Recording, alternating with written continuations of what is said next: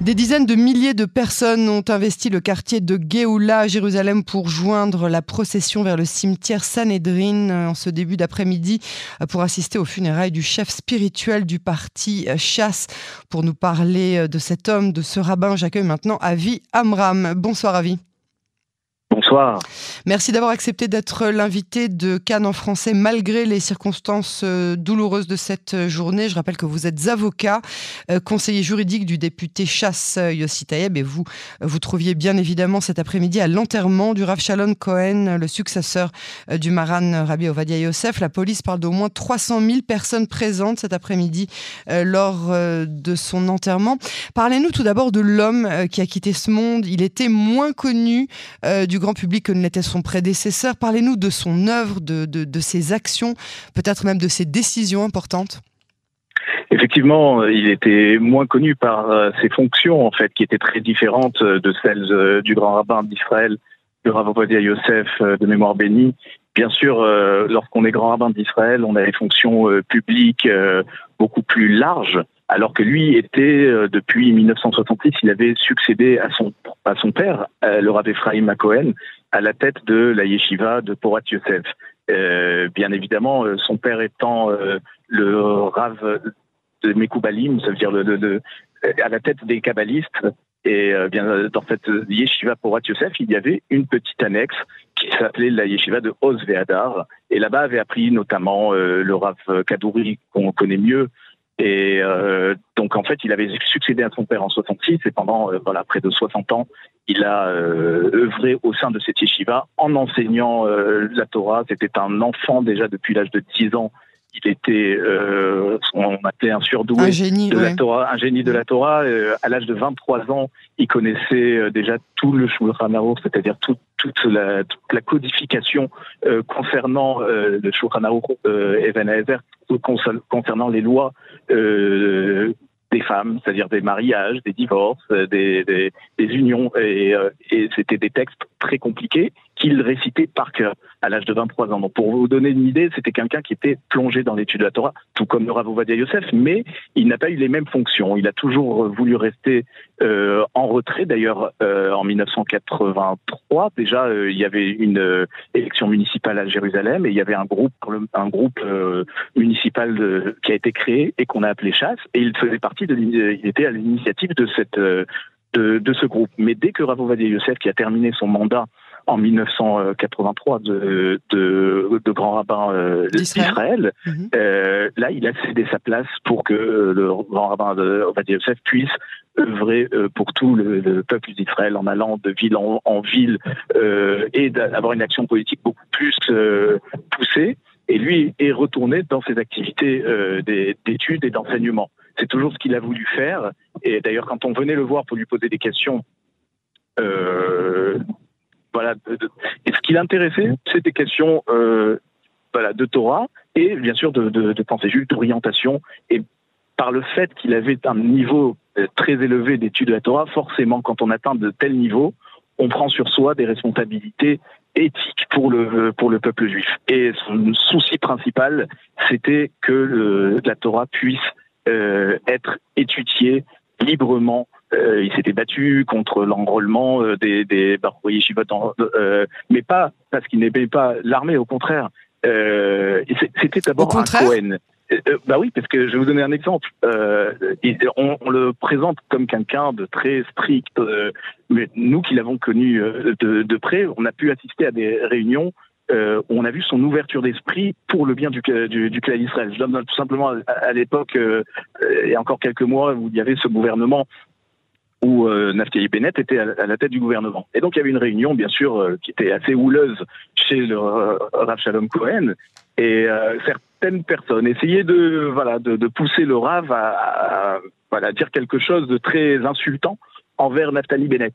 Et, le Rav sentait cette pression, et là il s'arrête et dit mais vous avez juste oublié une chose, c'est que moi je suis Cohen.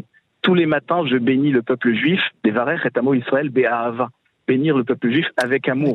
J'aime tout le monde. Je ne peux pas insulter quiconque. Bien sûr, je prie pour qu'il change d'avis, pour qu'il fasse des choix, pour qu'il euh, revienne sur le, chemin de, de, la Torah stricto sensus. Et mais il avait un amour débordant pour chacun. Moi, j'ai assisté plusieurs fois à des, des voilà des, des, des scènes où des gens viennent lui poser un problème, une personne malade, une personne euh, euh, qui n'arrive pas à se marier, une personne euh, qui a perdu son emploi. Et là, la personne s'exprime bien sûr avec douleur, et le Rav se met à pleurer avec elle.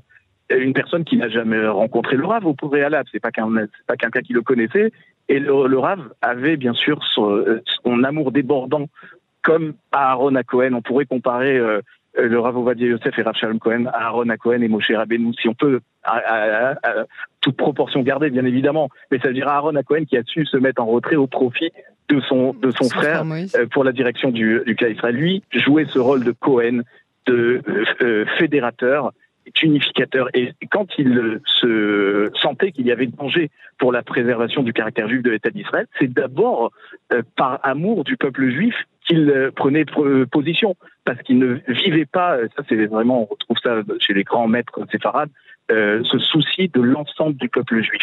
Bien sûr, toutes les réformes euh, sur lesquelles il, contre lesquelles il a lutté, c'est parce que justement, euh, si on réfléchissait euh, au, au, niveau micro euh, communauté Haredi, alors bien évidemment, ça pourrait ne pas déranger, mais son souci était de, son souci était de, de, de prendre sur lui l'ensemble du peuple juif. Et une extrême sensibilité. Hein, une extrême sensibilité. Moi, j'ai assisté plusieurs fois euh, lorsqu'on lui annonçait qu'un Khayal était décédé, il, s'écroulait.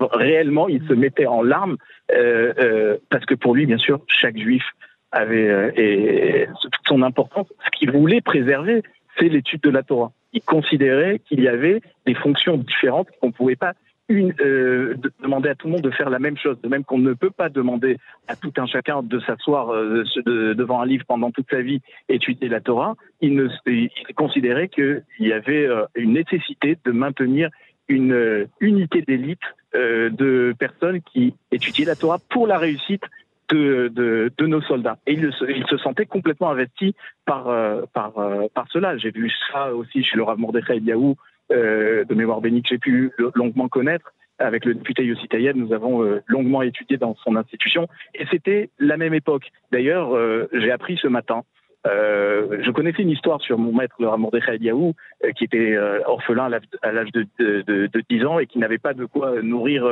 sa, sa, sa, ça veut dire, il devait aider sa mère pour se, pour se nourrir et il allait vendre des pois chiches au marché de Marane Yehuda. Et un jour, le Rav Ephraim à Cohen a entendu ça, il a attrapé, il lui a dit, mais dis-moi, euh, combien, euh, combien tu gagnes? Il a dit, voilà, quelques lires, à l'époque c'était de la lire en, en, Israël. Mhm. euh, il lui dit, écoute, je te paye ce que tu gagnes en vendant tes pois chiches, à condition que tu vas apprendre des Mishnayot par cœur. Et euh, ces, textes de loi condensés euh, qui ont déjà plus de 2000 ans rédigés par le Rabbi Yehuda Anassi. Et il a dit, tu vas apprendre ça par cœur, je vais t'interroger. Et si tu connais ça par cœur, eh ben, euh, je te donne euh, cet argent, tu vas pouvoir euh, subvenir aux besoins de ta maman. Et, et Rav disait, toute ma vie, je serai redevable envers le Rav Ephraim Cohen, qui était le père de Rav Shalom Cohen, et qui m'a voilà, qui m'a permis d'aider ma maman tout en étudiant la Torah. C'était des gens qui ont vécu la misère avant la création de l'État d'Israël. Il est né en 1930. imaginez un peu le contexte.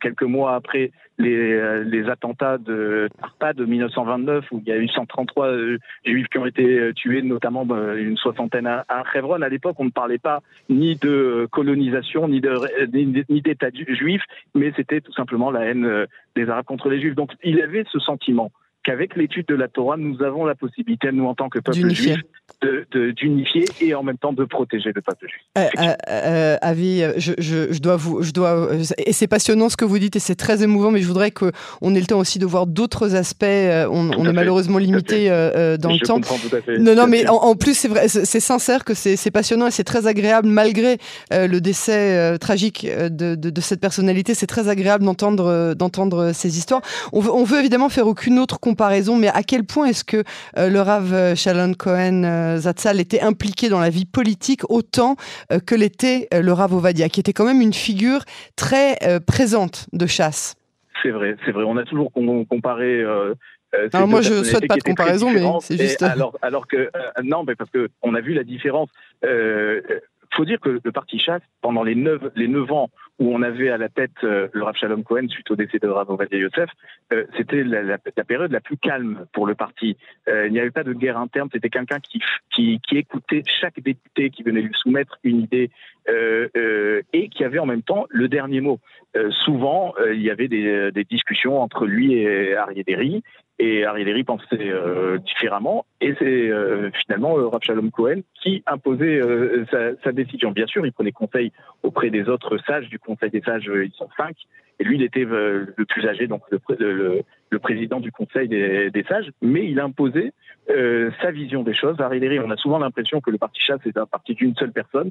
Et en fait, pas du tout, par le fait qu'il y a ce Conseil des sages. Vous parlez d'Ariel ou de Ovadia Yosef Ariel Et donc, je, je disais que euh, le, le Rav Cohen avait le dernier mot euh, euh, sur Harry sur les autres députés. Le, les députés sont tenus d'écouter la position officielle des, des chefs spirituels. Des chefs. Alors bien sûr qu'à l'époque de, de Rav Yosef, c'était c'était différent, c'était peut-être plus il y avait, voilà, il y avait plus, il y avait de, plus de, consensus. non, il y avait, disons que Rav Yosef, il y avait plus de consensus parce que il était très très emblématique. Et, euh, et, bien sûr, euh, chaque fois qu'il ouvrait euh, sa bouche, c'était repris dans les médias, alors que Rav Shalom Cohen, c'était très rare. Il s'exprimait très rarement en, en il outrepassait trop, pas, trop les limites de chasse. Hein. Dans la population générale, c'est pas un nom qui était très connu. Bien évidemment, ses prises de position ne concernaient pas simplement l'avenir politique du parti chasse. Il avait sur lui, comme euh, le Rav Shach à l'époque, qui était le, dirigeant spirituel du monde ashkénaze dans les années 90, euh, disait de lui que c'est euh, on, aimerait avoir des rabbinim de cette ampleur dans notre monde ashkénaze, tellement il aimait le, le Rav Shalom Cohen. C'était quelqu'un d'intègre, de droit qu'on ne faisait pas, euh, voilà, qui ne se, faisait pas emporter par euh, le, le, voilà, le, système ambiant. Et, euh, et, et, bien évidemment que ça, ça, il faisait consensus d'une extrémité à l'autre de l'échiquier. politique et sociétal. Politique et rabbinique et sociétal, En, en, Israël. Donc, il, avait, il, il, était très connu, mais euh, moi, ce que je voudrais dire quand même, c'est que si on devait euh, euh, retenir l'héritage spirituel, l'héritage principal du Rav Cohen, parce que bien sûr, en l'ayant quitté aujourd'hui, on a essayé, on a, essayé d'organiser des prières. hier, Ariel nous a demandé à tous les députés d'organiser Yossi Tayeb par le fait qu'il représente la communauté francophone. Donc, il lui a demandé d'organiser, même en France, au Canada aussi, euh, des, des, réunions de prière pour sa guérison et on est resté avec nos, nos nos enfants, euh, voilà, dans la maison en train de toute la nuit jusqu'à mm. cette fameuse heure fatidique de 3h14 où on nous a annoncé euh, dans la nuit euh, le, départ, la disparition de, de, du Rav Shalom Cohen. Son message, c'était aimer autrui, d'accord, et se soucier d'autrui, parce qu'on peut aimer quelqu'un d'autre, mais prendre sur soi le souci de, de, de, une personne qui nous est différente et pas forcément de la famille, pas forcément de notre cercle, de notre premier cercle. Ça, c'était la leçon. Euh, je me rappelle quand on a ouvert très belle leçon. Le, euh, le, lobby pour les familles des orphelins. On a été voir donc le, le Rav Shalom Cohen, qui s'est mis bien sûr à pleurer quand on lui a parlé des orphelins et de, des situations dramatiques euh, auxquelles nous avions eu écho par le fait que l'État ne donne pas assez pour les familles euh, d'orphelins et que malheureusement euh, on crée des, différences entre les enfants et, malheureusement ça coûte plus cher à l'État lorsqu'ils n'ont pas la possibilité de grandir avec comme dans une famille on dire où il y a un père et une mère. Et il s'est mis à pleurer il nous a dit c'est votre mission c'est ce que vous devez faire c'est c'est de ça que c'est sur ça que vous serez jugé. On attend de vous euh, que vous puissiez prendre le souci d'autrui, pas simplement aimer autrui, mais de prendre le souci des, ça, prendre en charge, prendre en charge. Et c'est ça en fait euh, euh, l'image que nous gardons de ce de ce maître incontesté et, et qui nous manquera terriblement. On, en, en, période électorale, on aurait tellement besoin de ces de ces conseils on essaye simplement de se, de, voilà, de se rappeler des messages qu'il nous a transmis euh, tout au long euh, du peu d'années que nous avons que, connu. Il était très discret. J'imagine qu'on n'a pas encore euh, le nom de son successeur. On va attendre peut-être la Shiva, non, le, pas encore. Oui, c'est même pas encore en discussion puisqu'on vient de l'enterrer aujourd'hui. Bien sûr, bien Ça sûr. va prendre quelques temps, mais, mais c'est sûr que on s'imagine bien que HM nous donnera, donnera aux dirigeants, voilà, nous guidera et, et qui prendront la, bonne décision pour nommer un successeur euh, qui sera bien sûr digne de l'enseignement et l'héritage du, du Shalom Cohen. Avi Amram, on vous remercie vraiment beaucoup pour cet entretien empreint d'émotion et, et, très très très euh, intéressant euh, pour tout le monde. C'était un, un, plaisir pour les gens qui ne, qui ne le connaissaient pas de découvrir euh, ce, cette personne, cet humain. Et à très bientôt sur les ondes de, de Canon français. Merci beaucoup. Bonne soirée.